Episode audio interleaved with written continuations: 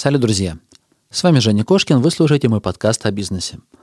В этом выпуске я разбираюсь с темой, как привлечь деньги в стартап. Мой гость Нармина Велиева, представитель Сколково на юге России и директор технопарка «Фабрика». И Нармина мне поможет разобраться с тем, какие варианты есть у стартапа.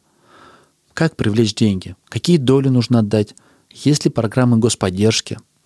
Ну, мне кажется, все, что можно было задать вот глазами молодого горящего такого стартапера, я задал. Поэтому буду считать это гайд для стартапа. А, ребят, приглашаю вас на сайт Кошкин Про. Это сайт этого проекта. И там я собираю все выпуски. Там я собираю текстовые расшифровки, если вдруг мельком пробежаться. Там же есть тайм-коды, описание. Если будут какие-то ссылки или что-то полезное еще появляться, я обязательно буду выкладывать на этом сайте. Там же ссылки на платформы, где можно еще слушать этот подкаст, если вам удобнее слушать э, в других каких-то платформах. Ну и общаться, обсудить. Ссылки на телеграм-чат, в комментариях. Все, пожалуйста. Все на сайте кошкин.про. А мы погнали к выпуску. Кошкин Про. Бизнес. Как открыть с нуля и прокачать. Про деньги. Как создать пассивный доход. Про время. Как не менять на деньги и работать в кайф. Как? Как? Как? Добро пожаловать в подкаст Евгения Кошкина о бизнесе в интернете. Устраивайтесь поудобнее. Будем разбираться, что работает, а что нет. Погнали!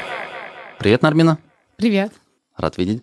Начать подкаст можно с поздравлений. Теперь я прочитал в новостях, что ты официальный представитель Сколково на юге. Не может быть. И это недавно же случилось? Да, это случилось в июле, буквально вот месяц назад. Поэтому я еще как бы вот только-только эту роль э, примеряю на себя. А что изменится? Ну, на самом деле мы к этому ушли. И я почему говорю мы, а, так как я не считаю, что это только моя заслуга. Это заслуга целой команды Астраханского технопарка. Мы к этому шли три года если по-честному. Мне кажется, даже да. больше, нет? Ну, со Сколково лет пять Нет, ну мы сотрудничаем, да, но, но а, само понятие регионального оператора, регионального представителя появилась угу. вот буквально три года назад. И как только это направление стали развивать в Сколково, мы сразу такую себе амбициозную цель поставили, что мы хотим войти там в первую пятерку а, регионов, которые получат данный статус. Но не тут-то было. А что изменится теперь? А, по поводу того, что изменится. В первую очередь, э, это круто и здорово для региона, для Астраханской области. Почему? В регионе есть определенное количество проектов, стартапов, э, ребят просто даже с идеями, начиная там с школьной скамьи, заканчивая, ну, тут возраст как бы не важен. И для них, скажем так, будет проще пройти этот путь от идеи до бизнеса. Ну, я всегда говорю про бизнес, потому что угу. стартап это не просто какая-то крутая идея, это все равно монетизация, это деньги, это масштабируемость и рост там не только в рамках России, но и по всему миру. Данный статус регионального представителя вот сейчас, да, а, поможет ребятам прийти ко мне, к моей команде, и мы сможем разложив по полочкам их проект, дать обратную связь, доработать, докрутить, э, привлечь финансирование, привлечь э, полезные контакты. Это, кстати, немаловажно и даже порой э, такую ключевую роль играет, когда нужно там первый пилот сделать, когда нужно там зайти в какие-то корпорации, компании, во власть. И здесь мы как раз помогаем. И плюс мы как бы делаем Сколково ближе. То есть ребятам не нужно в Москву лететь mm и там что-то. А ближайшие регионы могут обращаться? Условно, Волгоград, например, или Ста, или Махачкала. У них свои такие центры есть или нет? А или весь южный, угу. весь юг, и Краснодар в том числе? А в Южном нет? федеральном округе пока нет регионального представителя, они могут обращаться То ко есть мне. весь юг, они например, к тебе. И да. сейчас как раз Сколково планирует вот таким образом делать ячейки по, по всей стране. Да, ну давай немножко расскажу. А, несколько лет назад, как раз я говорю, 3-4 года назад, Сколково задумалась о том, как сделать э, ну, более доступным сервисы Сколково. Что такое сервисы Сколково? Это не просто там экспертиза проектов, да, это как раз возможность там, быстрее получить э, обратную связь по проекту, докрутить его, опробировать, э, участие в акселерационных программах, привлечение финансирования, конечно, участие в различных конкурсах для того, чтобы вообще понять, твоя идея летает или нет. И когда проектов стало там по 2000 по всей России, они поняли, что они круто отрабатывают, ну, если по-честному, те проекты, которые там находятся в Москве и в ближайших регионах. А те, кто находится на периферии, ну, до них, конечно, не доходит вся вот эта ценность, вся вот эта э, активная работа с проектами, и решили создавать такие центры в других регионах. Начиналось все с крупнейших регионов, таких как Казань, Питер, э, Новосибирск, э, то есть там, где уже исторически сложились да, инновационные сообщества. Ну, по факту даже не инновационные сообщества, а когда-то еще наукограды, еще в СССР, да, в эти времена. И э, далее пошли в других, в другие э, регионы, такие как Екатеринбург уже потом добавился, э, Челябинск. И вот, наконец, спустя три года мы получили возможность тоже непосредственно поработать с ними. Да. Тогда, знаешь, вопрос, который меня, ну, не то, что прям сильно мучает, но хотелось бы услышать от тебя, как э, специалиста вот как раз в области стартапов. Что такое стартап? То есть вот есть ли какая-то классификация? Я понимаю, что это какое-то начинание, но, условно говоря, если я, э, не знаю, решил заняться вот торговлей овоща, mm-hmm. овощами, поехал на поле, купил у колхозников помидоры, mm-hmm. вышел на, на рынок и стал продавать, это же вроде тоже начинание. Мы стартапом это не называем. Ну смотри, э, это такой интересный вопрос. Мне кажется, на него такого стопроцентного правильного ответа нет. И вот сейчас, сидя в твоей студии, э, смотря на ту библиотеку книг, которые у тебя сейчас здесь есть, я могу сказать, что в каждой книге, в каждой статье каждый по-своему понимает. Но я, наверное, скажу, как я это понимаю, угу. и, наверное, как это понимает большинство в нашем э, стартап-сообществе. Э, в чем отличие от классического бизнеса, от просто запуска, да? Допустим, ты открываешь э, магазин или ты запускаешь стартап-проект.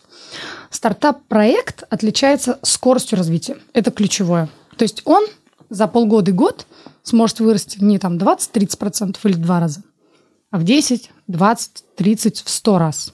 То есть у него скорость развития, если по графику смотреть, получается так резко вверх, да, как самолет взлетает. А скорость развития, там, допустим, магазина, она ну, определенная у нее средняя, скажем так, рыночная, да, то есть ты, скорее всего, там за год сможешь еще открыть какой-нибудь, да, дополнительный за филиал. Или ты, например, открываешь там сеть пекарен, uh-huh. пекарни, да, вот ты сможешь открыть определенное количество, то есть такое примерная скорость понятная, да, она среднерыночная, либо чуть выше, либо чуть ниже. А стартап, он развивается быстро, в основе него чаще всего лежит, это уже второй пункт, э, какая-то новая, необычная идея, либо старая идея, но она, например, по-другому построена. Допустим, ты э, создаешь э, аналогичное приложение, которое в Америке разработали. Ну, тот же самый там э, Uber.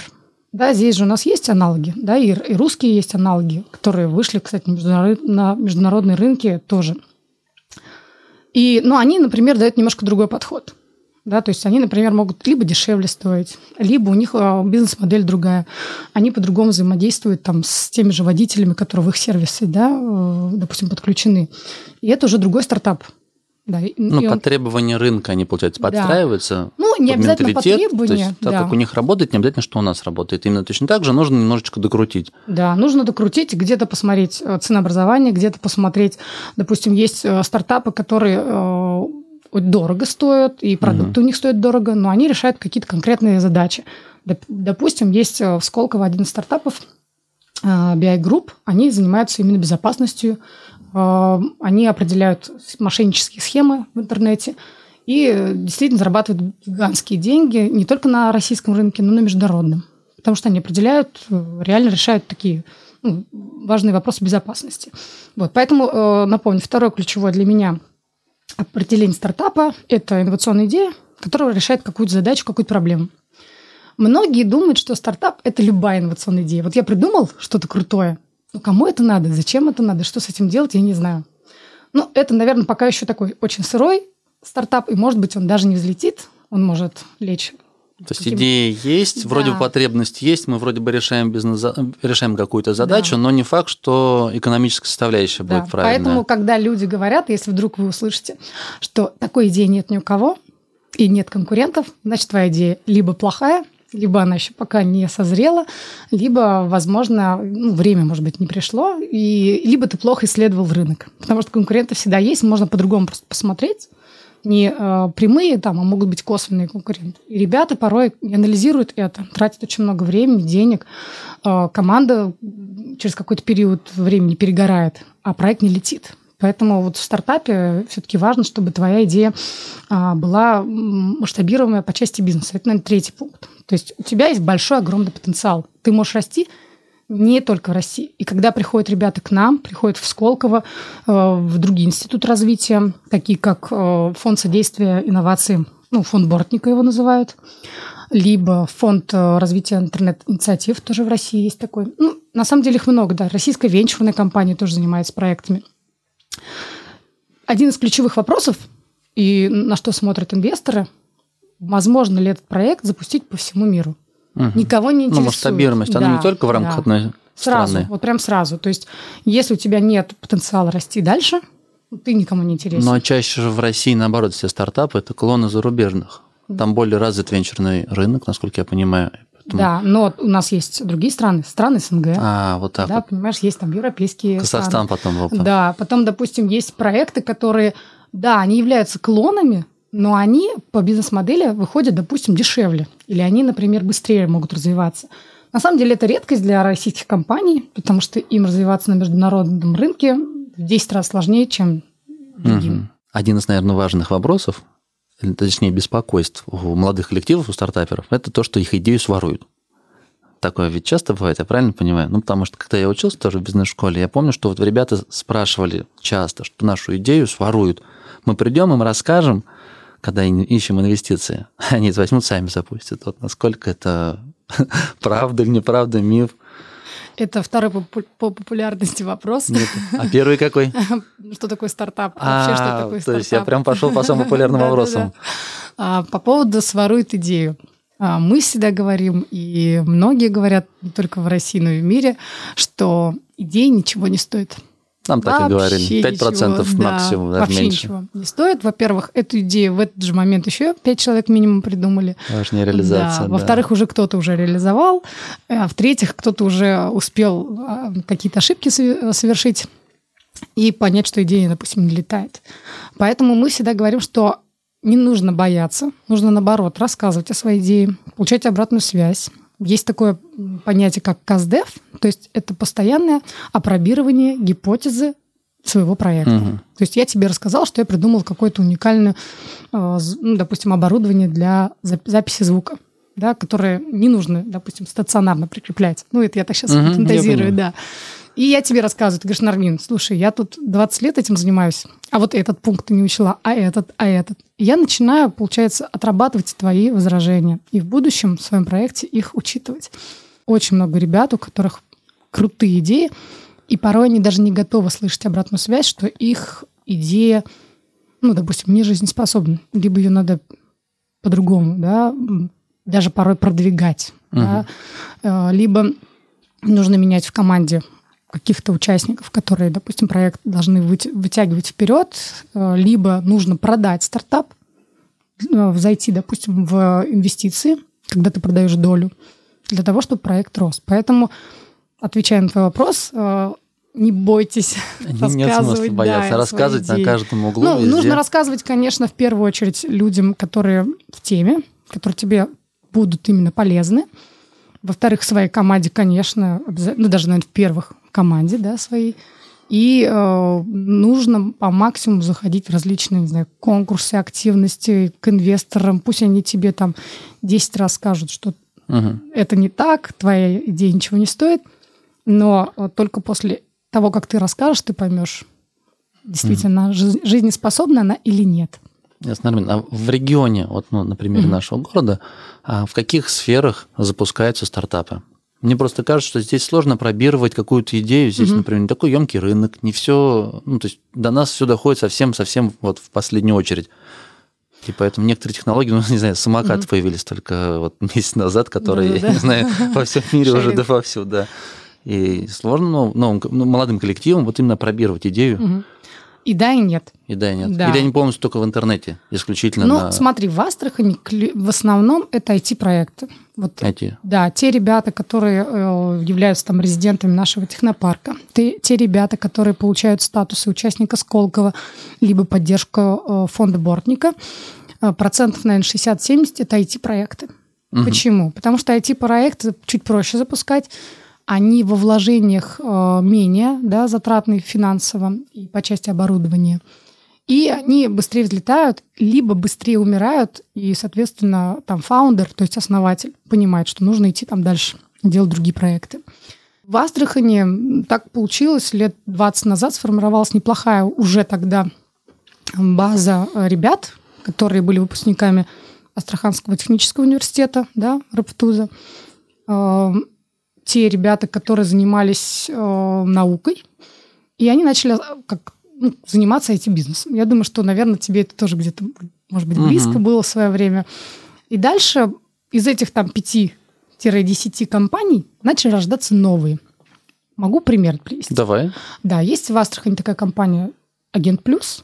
Она является, э, входит во франчайзинговую сеть 1С и э, занимается программным обеспечением э, для мобильной торговли. Ну, как раз вот такие вот торговые представители, которые с собой берут угу.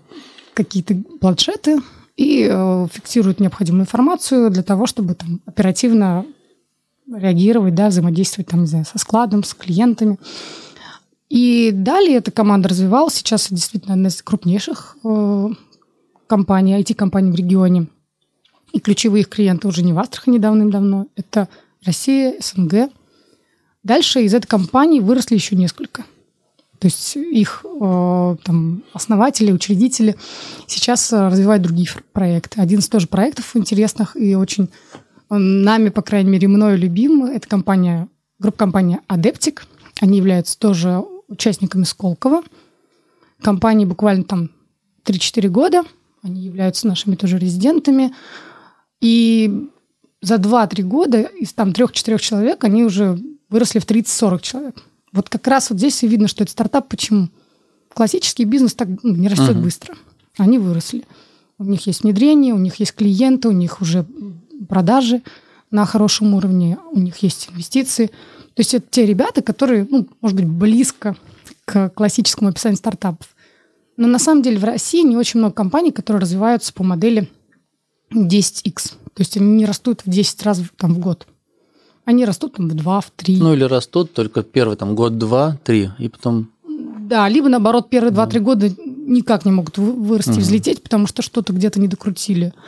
А потом, а, допустим, если приходит нужный человек в команду, либо появляется инвестор, они могут, допустим, резко взлететь. Такое тоже бывает. То есть классических стартапов не так уж много, они есть, но их Ну очень да, много. в Астрахани, кстати, ну, я не знаю, знаешь ты или нет, но ребята, они не развивались по модели именно стартапов, у них mm-hmm. есть свой капитал, я так понимаю, это компания Miralinks. Mm-hmm Мира, Мирафокс. Мирафокс, Мирафокс, да. да. И ребят. вот э, для моих слушателей, для большинства моих слушателей, их продукты угу. это биржа сайтов, э, биржа ссылок GoGetLinks, угу. ее хорошо знают, она родилась в Астрахани. Угу.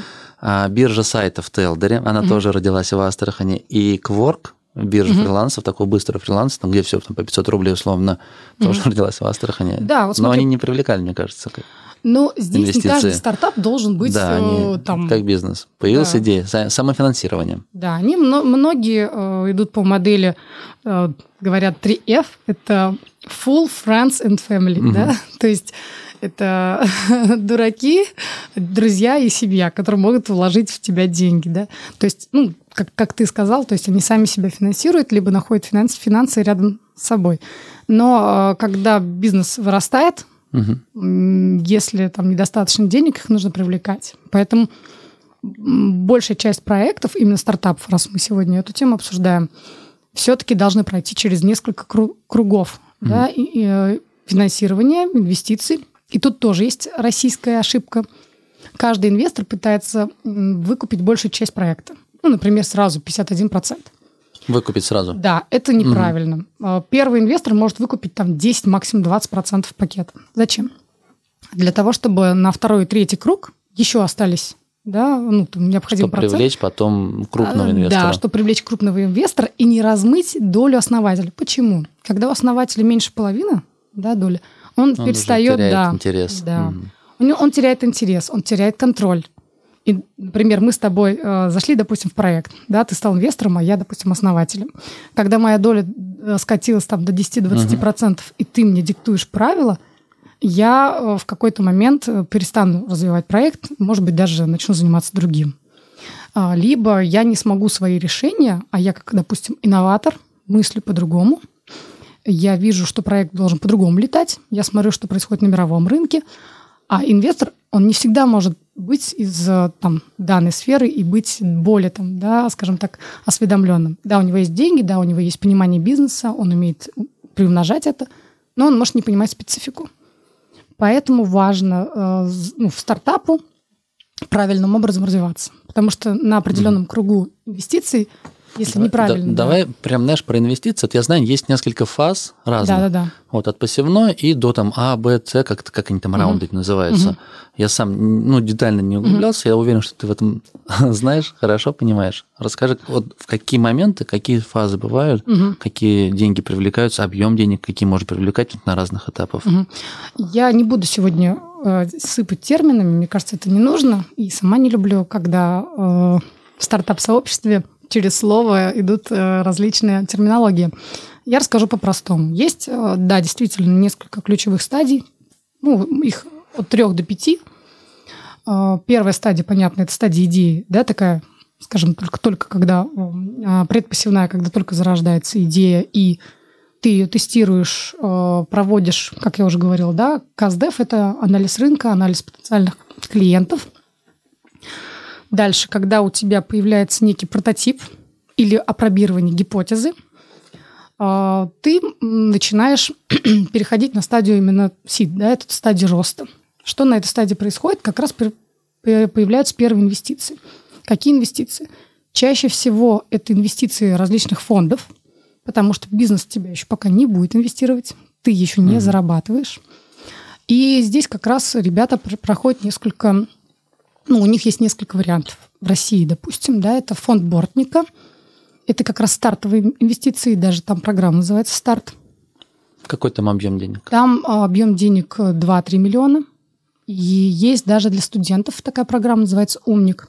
Это угу. такая еще, еще раньше, как раз на предпосевной стадии, когда ты можешь э, тоже свою идею рассказать, показать, донести, может быть, даже у тебя есть какой-то прототип, и там ты получаешь от 500 тысяч рублей эти, э, они как гранты выдаются, да, правильно? Да. То есть это без, без того, что мы долю отдали. Тебе, да, дают финансирование, ты э, не возвращаешь его, но ты отчитываешься определенный период. В случае с умниками это один год, в случае с, э, со ста- программой «Старт», где тебе выдают 2-3 миллиона, угу. это два года.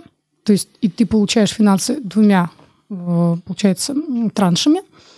И когда ты защищаешь свою заявку, да, свой стартап, ты обязательно должен показать, на что ты тратишь деньги. Угу.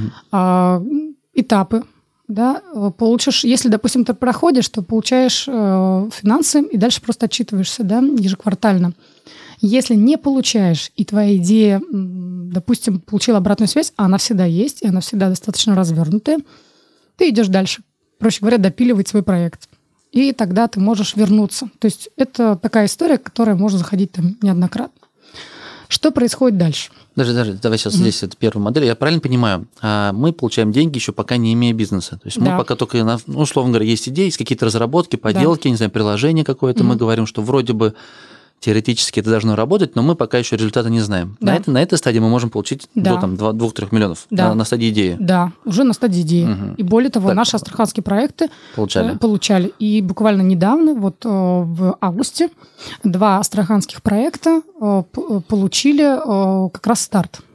Угу. То есть это два наших региональных проекта. А, ребята, которые доказали, так, фонд Бортникова самый популярный. Самый еще популярный. какие, куда можно обращаться? Я а, так понимаю, что там конкурс некий, поэтому лучше сразу же да, везде да. подать заявку? А, можно везде, и более того, э, сразу тебе скажу, с первого раза редко кому везет. Потому что это либо ребята, которые уже делали до этого стартапы, и они уже знают, угу. либо у них в команде есть ребята, эксперты, которые помогут правильно. Потому что здесь даже не только идея, здесь еще немножко включается бюрократия, правильное составление документации, и ты не можешь э, подавать заявку без э, ключевой составляющей, то есть у тебя должен быть э, такая составляющая, как, не знаю, наука, да, то есть это может быть потенциально какие-то патенты, да, это бизнес обязательно, как ты собираешься свой проект дальше масштабировать. Это, получается, первая стадия. на который ты можешь получить деньги. Еще фонд есть, фонд развития интернет-инициатив. Он дает на IT-проекты. То есть если у тебя там биотехнологии, не- или у тебя там какое-то железо, или а- авиа, аэро, то есть робототехника. Подкаст про интернет, поэтому это Да, самое то. вот, как Вот. раз. Вот фонд развития интер- интернет-инициатив, он э, в первую очередь заинтересован в IT-проектах, действительно дает на него деньги.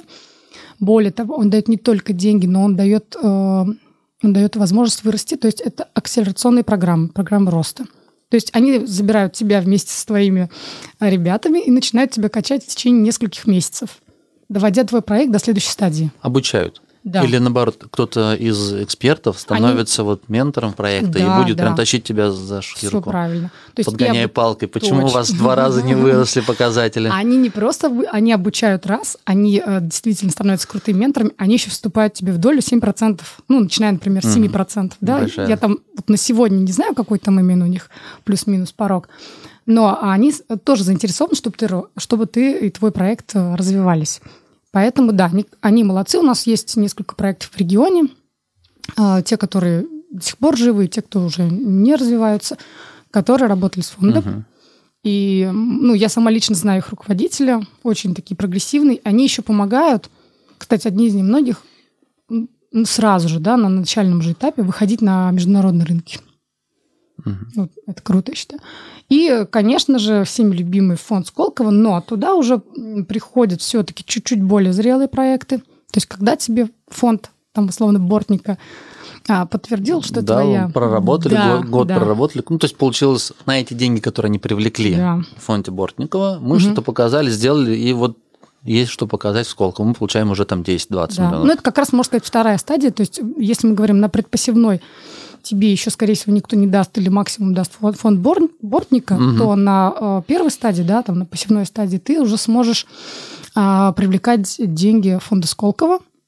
Ну, на самом деле, там не все так просто. Деньги тебе сразу никто не даст. Сначала ты должен получить статус участника Сколково. По срокам это от 3 до 6 месяцев. Тоже сразу скажу. Это, наверное, один из минусов нашей системы. Быстро не получается заходить, э, допустим, в то же Сколково.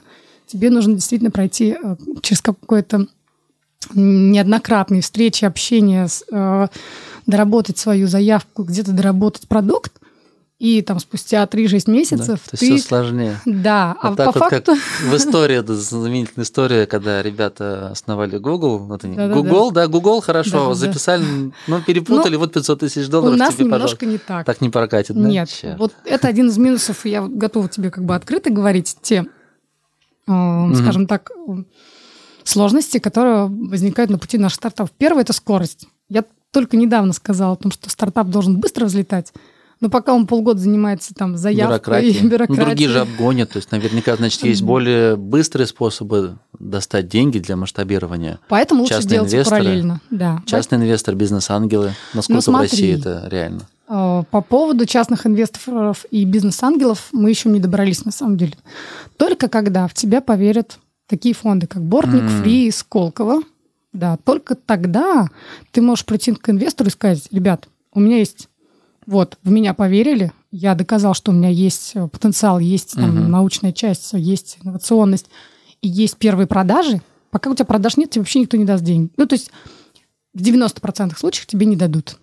Только если внутри твоего проекта нет какого-то бизнес-ангела изначально, Мгм. который в тебя Ну, из, поверил. из трех F из тех Ну самых. да, как раз дураки, друзья и семья. Да, если тебя нет среди этих трех F э, инвесторов, то, скорее всего, тебе э, стоит вообще начинать приходить к инвестору и венчурные фонды, когда у тебя уже есть действительно бизнес.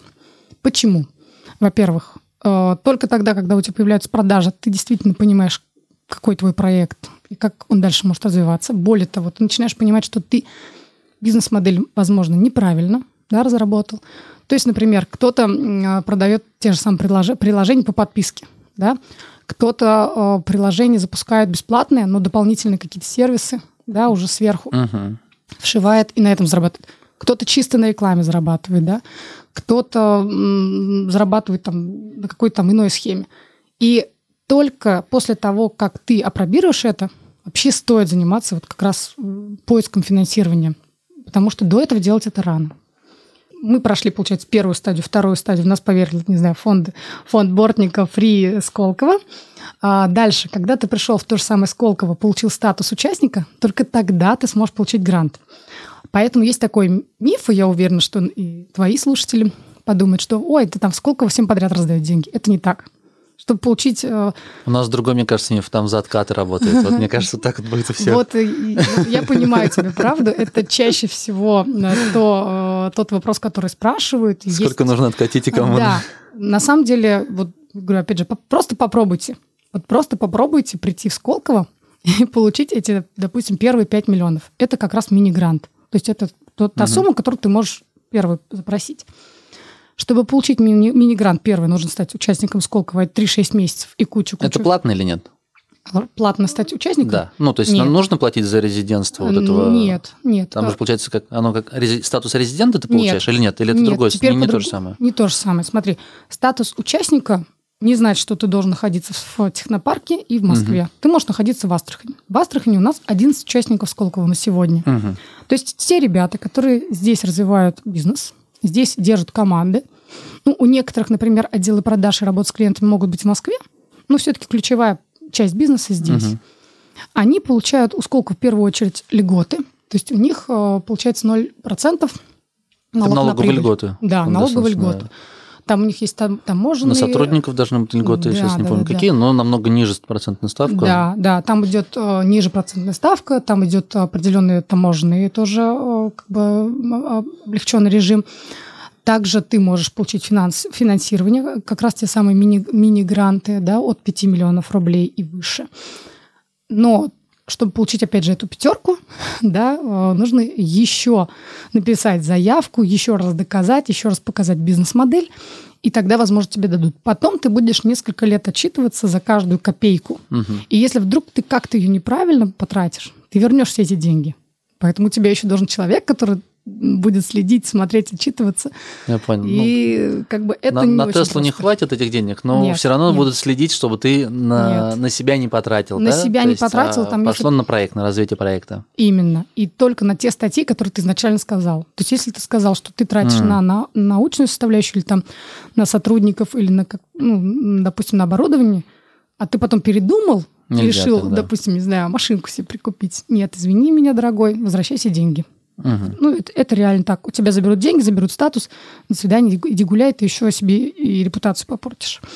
И не все, э, там, сейчас там две с половиной тысячи примерно участников, большинство не обращались и не брали финансы. Две с половиной тысячи участников Сколково, Сколково получается, да, а грантов сколько? Брали? Сколько примерно? брали? Я тебе сейчас не, знаешь, не скажу. Что? Ну, на мое ощущение, там не больше 20-30%. Да? Потому что это нелегкая процедура, раз. А фонд Бортникова сколько выдает грантов, не знаешь? В год? В год не, э, не знаю, сколько Порядок выдает. Цифр, ну, в Астрахани это где-то 2-3 проекта в год. Немного. Немного, да. И, и у того, и у того фонда это только первая стадия, да, вот я тебе угу. рассказывала. Дальше, если тебе э, выдали гранты, ты можешь пойти на следующий уровень, но только после того, как ты доказал, что те показатели, которые ты заявлял, ты выполнил. И тебе нужно дальше расти. И тебе нужно, допустим, выходить на международный рынок. Дальше уже идет следующая линейка грантов. Да? И в бортнике это уже идет развитие. Это НТИ. Это, по-моему, если сейчас не ошибаюсь, могу ошибаться, от 15 миллионов. И в Сколково примерно такой же порядок и выше.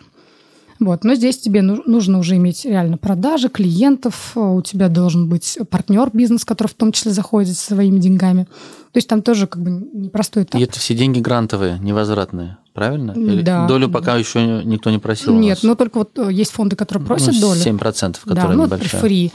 И есть, например, э, российская венчурная компания, но она вкладывает уже в зрелые проекты, уже угу. когда в тебя все вложили, ты приходишь в российскую венчурную компанию или в другие фонды, венчурные тоже в России есть, и э, тогда ты действительно долю уже отдаешь. Угу. Ты отдаешь долю, и, э, твой, и они в том числе заинтересованы привлекать новых инвесторов, и дальше твою долю, получается, ну, условно размывать. Потихонечку размывать. Да, потихонечку. Но до определенного уровня. Я тебе говорила, да, желательно, чтобы большая часть все-таки осталась угу. у основателей, команды основателей. Процентов да. 60. Угу. А по сути, то есть частных денег там бизнес-ангелов. Ну, мы, на, мы на них не рассчитываем. То есть вот, как не знаю, опять же, я глубоко не погружаюсь в тему стартапов, потому что мне больше бизнес. Ну, когда ты понимаешь, где деньги, а не так, что ты целый год будешь э, развивать, делать, делать, делать, и потом только попробуешь, а есть здесь деньги или нет. Мне понятнее просто обычные бизнес-схемы. Но, там, не знаю, может быть, из фильмов, может быть, из книг, вот это, знаешь, аура стартаперские тусовки, стар, там, питчи, надо как-то вот в лифте кому-то что-то Да, втюхать да, да, за да. 20 секунд, когда ты там в Старбаксе стоишь и каждому кофе покупаешь, рассказываешь про свою бизнес-идею. Ну, такие, это, все мифы или кино, или нет, или здесь это есть? реальность, это реальность. Я тебя приглашаю, во-первых, на мероприятие э, вот как раз данной сферы, и тебе тоже будет, думаю, интересно. А, В ближайшее время, насколько я знаю, в октябре это будет открытая инновация, она обычно проходит в Сколково. И там можно посмотреть и пощупать стартапы, можно самому м, поучаствовать, да, там есть и образовательный блок, и, и с, и с инвесторами поговорить. Действительно, ты в классическом, как в фильме там про Силиконовую долину, будешь обивать пороги э, бизнес-ангелов, инвесторов, корпораций, потенциальных клиентов, искать экспертов. То есть ты постоянно находишься вот в этой стартап-тустовке, и в том числе из-за этого приходят к нам, приходят в Сколково, не только за деньгами. Опять же говорю, большинство приходит за нетворкингом. Почему? Потому что, да, по теории там семи рукопожатий, только после того, как ты познакомился, рассказал, где-то что-то попробовал, в тебя кто-то поверил, ты сможешь расти и развиваться. И в основном чаще всего успешны те стартап-проекты, которые там наиболее активны, в основе которых не просто идет, лежит крутая идея, а в основе которых классная команда. И первое, на что смотрят как раз бизнес-ангелы и венчурные инвесторы, в отличие от, например, фондов, они смотрят на людей. То есть Ну, если- верит или не верит? а? Да. Вот ты пришел, Женя Кошкин, Мгм. э, допустим, к бизнес-ангелу. Они видят, что ты бизнес сделал, да, у тебя большая сеть там партнеров и всего прочего, Мгм. и ты решил там даже, э, ну, допустим, свой стартап основать, у тебя есть какие-то первые там продажи, есть прототип. Они говорят, да, Женя крутой, он молодец. Ему сейчас чуть-чуть добавим, допустим, не знаю, хорошего продвиженца и технаря-разработчика. И все, летает, я в него верю. И придет парень, студент, которому, допустим, пятый курс, у которого классная идея, лучше, чем у Жени. Но он вообще понятия не имеет э, ни о бизнесе, ни о развитии, Я ни о понял. чем, да. В него не вложат, скорее всего. Поэтому очень важно, чтобы в команде были нужные люди, в которых поверят основатели, которые смогут доказать, что это все летает. И в Астрахани тоже были проекты. Один из проектов, ну, не всегда, кстати, удачные, один из э, таких громких э, проектов и истории, это компания Displayer, которые разработали воздушный экран. Они э, прошли все возможные этапы и ошибки 5 миллионов, по-моему, да, привлекали в общей Да. сложности? они на самом деле даже при- привлекали не в рублях, а в миллионах долларах. Да, долларов. Да, да, да, долларов. И первый, кто в них поверил, тогда еще не настолько был развит там э, э, институт как раз фондов поддержки. В них поверил Александр Чачава, Leta Group. А, Они же занимаются в России э, антивирусом Но32. Ну, я думаю, что ребята из IT-сферы э, знают этот продукт. И он дал им первый миллион рублей. Ну, То есть, да, он приезжал в Астрахань, это был Кстати, в история сразу утихла. Я- лет пять назад мы ссорили хорошо. Я хотел его кстати, позвать в гости. Раз Да. уж я в Астрахани оказался, хотел его а, не забыть позвать в гости. Он же в Астрахани. К- Да, они в Астрахани. Кам- Алексей? Каманин, да. Каманин Максим. Максим. Максим да? Каманин, да. Очень э, талантливый э, парень. Я знаю Мне интересно, лично их. во-первых, еще раз Да-да-да. историю-то проговорить. Ну, я не могу все рассказать, потому что на самом деле э, в тот момент не настолько была глубоко погружена, больше занималась э, деятельностью, связанной с IT-компанией, да, это группа компаний «Пилот» в Астрахани. И вот технопарком именно занимаюсь ну, лет пять, поэтому та история немножко была раньше. Но точно знаю, что в них вкладывали как раз ангельские инвестиции Александра Чичава. Дальше он уже привлекал э, других ребят зарубежных. Да. По поводу зарубежных фондов тоже скажу. Смотри, если ты получил везде поддержку в Бортнике, в Сколково, у тебя даже есть какие-то ангельские инвестиции российские, это не значит, что ты выйдешь на зарубежный рынок, придешь в зарубежный венчурный фонд, и тебе скажут, о, круто, Женя, ты молодец, тебе везде по- поддержали. Более того, иногда такие бренды, как Сколково, как российские инвестиции мешают компаниям продвигаться на зарубежный рынок. Что они делают? Почему? Какие-то эти документы ты подписываешь, Нет, связывающие нет, тебя? просто- Или нет? Или просто они Такое вот есть отношение к России, к российским стартапам, к российским инвестициям Мгм. и стереотип, и более того, даже какие-то были истории. Поэтому ребята делают следующее. Они открывают юридическое лицо, переупаковывают проект и Полностью. запускают его, да. Ну, не с нуля, конечно, но уже понимая, да, технологию за рубежом. У нас один из таких проектов, э, э, Альберта Яналеева, который сейчас э, в АГУ, кстати, занимается инновациями тоже.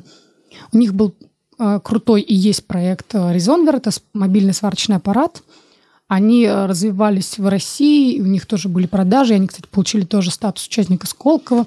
Дальше они запускали производство в Калининграде. Кстати, они нашли первые деньги ангельские в Калининграде. То есть в Астрахани с этим все плохо, честно. Мгм. Все плохо с ангельскими инвес- инвестициями и с какой-то такой вот поддержкой, в том числе господдержкой региональной. Поэтому они пошли туда.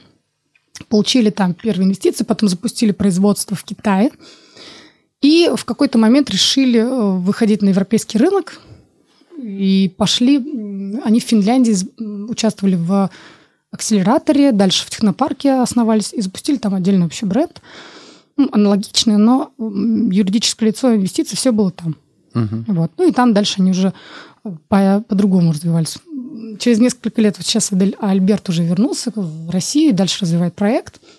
Ну вот я просто тебе историю для чего говорю, для чего рассказываю, для того, чтобы понимать, что ребята порой уходят от российского бренда, от российских компаний, от э, какой-то У нас есть связки. перспективы, наверное, в твоем бизнесе, Да, что он не только да. для российской действительности, а вообще может на, Да, на весь мир да. быть. То может быть проще действительно попробовать денег поискать за Да. рубежом. А некоторые даже не, не принципиально не заходят ни в какие русские деньги, сразу Мгм. уезжают за рубеж.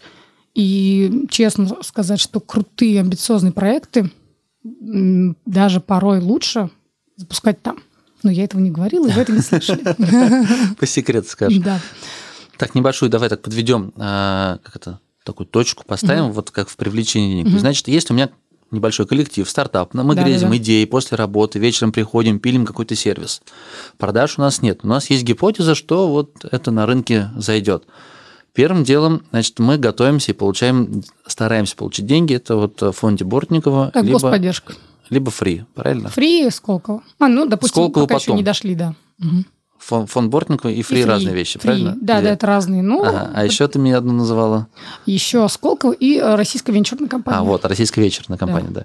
Мы в Сколково идем, когда нам дали здесь деньги. Раньше смысла нет идти. Примерно так. Примерно так. Ну Да. и потихонечку пытаемся как можно скорее получить деньги вот от клиентов, от наших. Да. Пока у нас эта идея, мы не так интересны кому-то. Мгм. Правильно? Да, да. То есть нам обязательно надо сделать сервис и получить первые чеки, чтобы показать цепочку. Вот стоимость привлечения нового пользователя, Мгм. и вот э, деньги, которые он нам приносит сейчас, или вот ЛТВ его там в течение года, он там не отвалится, Да, допустим. да- давай сразу пример даже. а, Давай. Мировой. Вот Тесла, Илон Маск. Все знают, все любят. А, Как он привлекал деньги, если ты помнишь, на свой электромобиль? Он же его произвел в количестве одной штуки, ну там какую-то партию, да, или даже последнюю, то, что он выпускал, а, и собирал, получается, предзаказы и предоплату для того, чтобы запускать действительно серийное производство. Хотя на тот момент, я думаю, все прекрасно понимают, э, еще не было, да, окончательно доказано, что реально там все круто, автомобиль хороший, и что проблем с ним не будет. И вот по этой модели сейчас многие работают. Э, То есть они даже могут выкинуть на рынок предложение, даже, например, условно, через социальные сети, что вот такой проект, э, давай купи у нас там дело предзаказ, тебе, допустим, это будет дешевле. И они видят, что идет поток клиентов потенциальных, Мгм. и значит гипотеза работает. То есть это уже некая такая апробация. Хотя нет еще продукта.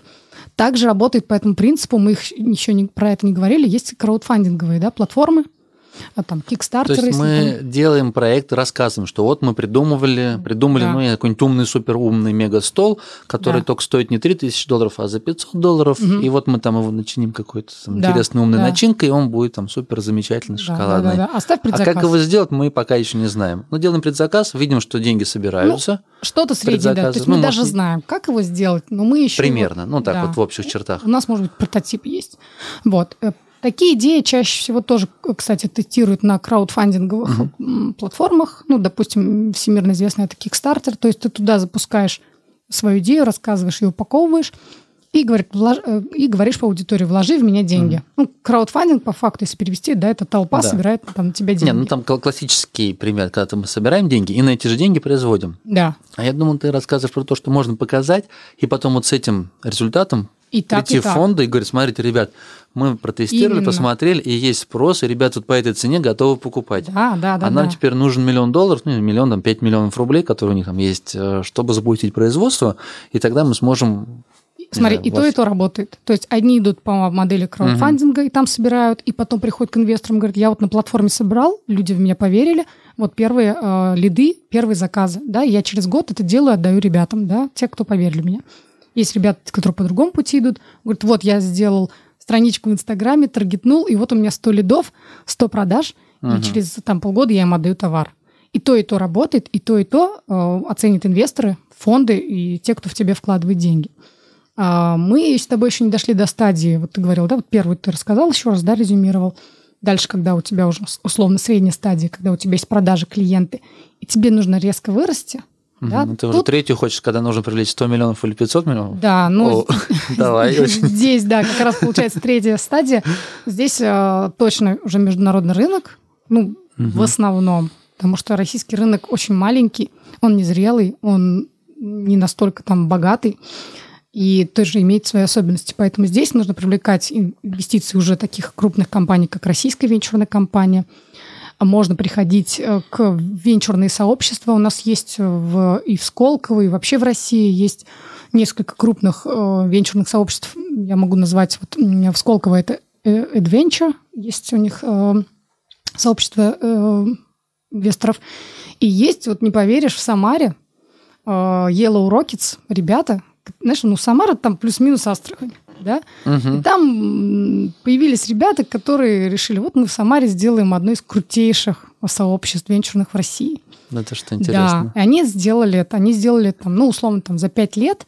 И в прошлом году они проводили мероприятие в Москве. э, Vox Angeles, по-моему, да, так он назывался. И собрали 100 э, крупнейших инвесторов э, России. И чек входа на это мероприятие был 100 тысяч рублей. То есть, ну, ты платишь 100 тысяч рублей, заходишь на это мероприятие, и там э, общаешься, и, тут, и там же можно посмотреть стартапы, э, пич-сессии провести, то есть все что угодно. Это говорит о том, что, в принципе, не обязательно быть в крупнейших регионах, там Москва, Питер, да, и другие, а можно в Самаре, в Астрахани и в других регионах основать такие сообщества. И ребята это сделали, я смотрю на них и прям завидую по белому, что они молодцы, они Ну, это сделали, Всё. да. У тебя все впереди, все карты в руках. на самом ты деле- сделаешь что-то.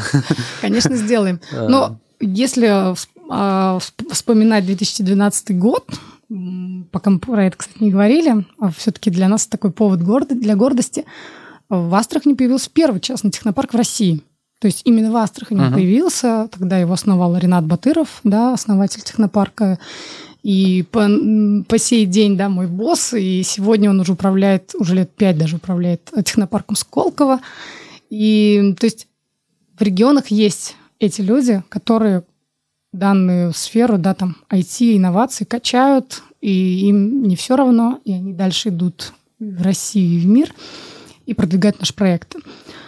Что, наверное, до сих пор мы не умеем делать, даже если мы получили все эти инвестиции в российской венчурной компании и в инвест-сообществе, мы не умеем круто продвигать проекты на мировой рынок. То есть мы не кричим из каждого утюга, что у нас есть там единорог, такая-то классная компания, и вот она, Менталитет. Стесняются. ну, не знаю, просто они. Рассказать про то, что ты что-то делаешь. Может быть. Но смотри, если мы говорим про наш э, инновационный рынок, да, и венчурный рынок, он очень молодой, там 10-20 лет Мгм. да, тому же сколько всего 10 лет, из, 5 из которых это была стройка, да, ну, как бы, это правда. Сейчас это уже не так. И сравнивать американский зрелый рынок, да, который развивался с 50-х, 60-х годов, когда как раз появлялись крупнейшие компании, Hewlett Packard и другие, и мы все-таки малыши, мне кажется, нам только... И даже неплохо, что мы учимся у других. Но мы делаем по-своему, правильно неправильно. Может быть, мы не настолько быстро это делаем, но вода камень точит. и Я надеюсь, что мы здесь ну, ведем такую важную, ценную работу, которая поможет нашим проектам. И они есть. И есть единороги, единороги, то есть компании, да, которые... э, у которых- Миллиард долларов. да, миллиард, миллиард долларов.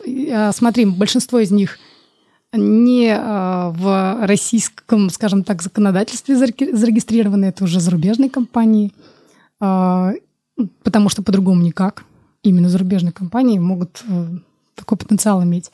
Но это те ребята, которые являются выходцами из России, из нашего инновационного сообщества, из тех стартапов, которые раньше да, были когда-то uh-huh. в России.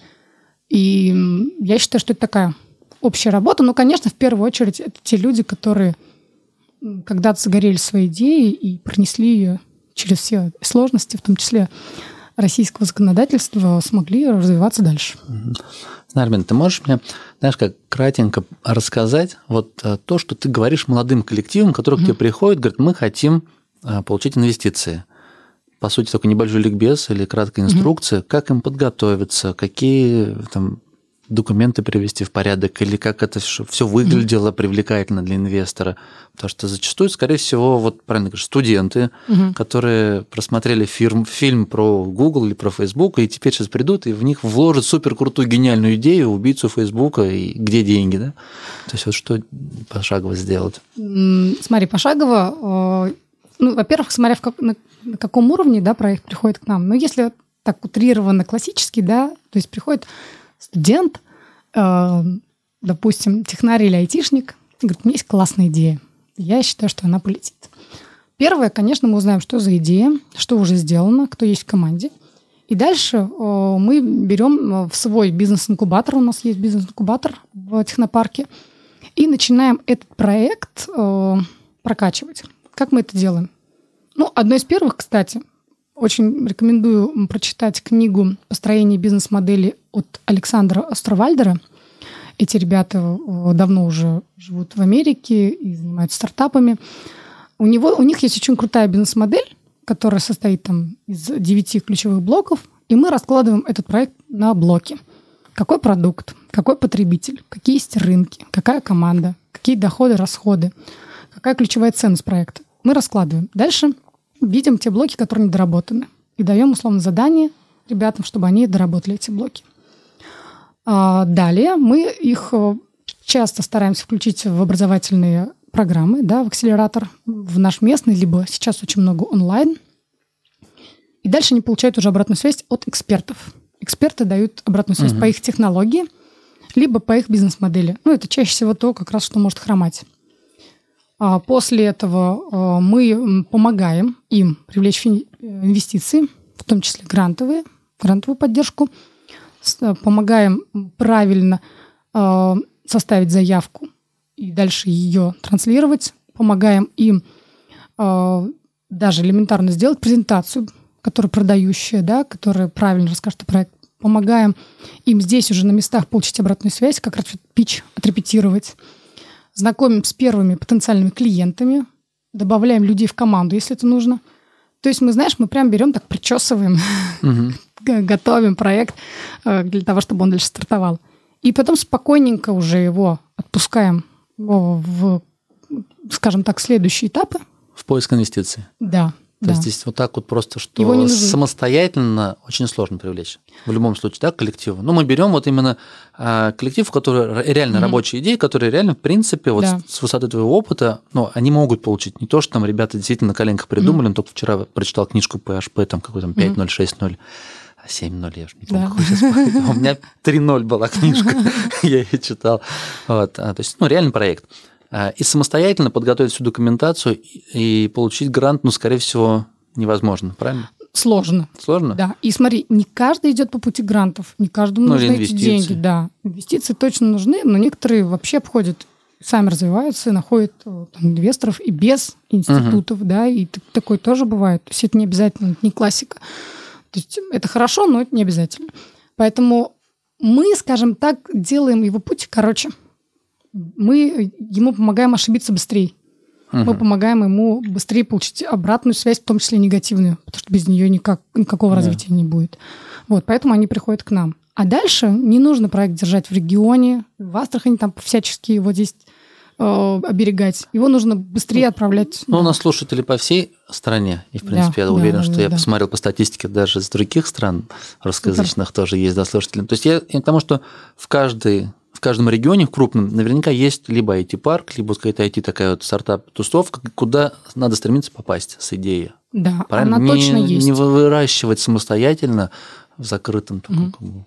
Да, я лично знаю огромное количество российских технопарков, э, инвест-сообществ, стартап-сообществ. И это реально сила. Будь ты во Владивостоке, в Краснодаре, в Петербурге, в Томске, Иркутске, где угодно. Да, нет, неважно. Обязательно есть э, активисты, есть сообщества. Даже если в вашем городе этого нет, то есть в соседних городах. Сейчас, тем более, в наше время это онлайн. Ты можешь быть а, ну, то есть заходить, э, общаться и получать обратную связь через онлайн-каналы и посещать какие-то активности, мероприятия, дружить, знакомиться. Есть огромное количество ресурсов, где это можно делать. И очень круто, что в стартап-сообществе все открытые. То есть, знаешь, они, ну, действительно очень похоже на то, что показывают в фильмах, на то, что показывают... а, Даже вот было в интервью Дудя, показывали, да, Силиконовую долину. Мгм. Оно тоже есть в России, есть в других городах. Может быть, немножко по-другому, но оно есть. И поэтому мой совет ребятам, у которых есть такие идеи, есть э, проекты, попадайте в эту тусовку. Вы точно дальше начнете и быстрее э, двигаться. Поэтому, да, Ну, это, это просто нетворк, который Мгм. действительно доведет туда, куда нужно. Ясненько. Ну что ж, Нармин, спасибо большое за выпуск. Давай его, наверное, закруглять. Тебе спасибо. А, ты уже и про книжку посоветовала, и все, все вопросы, которые мыслимы у меня были на концовку, ты уже ответил. Поэтому я просто, наверное, скажу, если есть а интересная какая-то мысль, которую ты вот в конце, вот так вот, как вот изюминку на торт хотел бы положить ребятам, то скажи. Ну, первая ключевая мысль – это верить в себя, в свой успех, не бояться ошибаться, обязательно наступить на 25 граблей, без этого никак. И э, для меня, наверное, номер один – это все-таки общение, это нетворкинг, это постоянный вот этот пич, когда ты рассказываешь о своем проекте. И это не бояться проект, в том числе свой закрыть и запустить новый. И это очень круто, когда ты ошибаешься, дальше идешь развивать новый проект, и второй, третий, четвертый проект могут, кстати, как раз и взлететь. То есть в этом особенность стартапера, он не боится запускать новый проект. И э, одна из тоже ключевых мыслей в завершение э, стартап рано или поздно придется упаковать и продавать. Да, это отличие в том числе от классического бизнеса и запускать другие проекты. Поэтому э, ребятам, у которых есть идеи, э, желаю удачи. Не бойтесь, у вас и получится. Все, спасибо большое. Ребята, и вам удачи в привлечении денег, удачи в развитии ваших бизнесов, ваших сервисов. Все, пока-пока. Пока, Нармина. Спасибо за выпуск.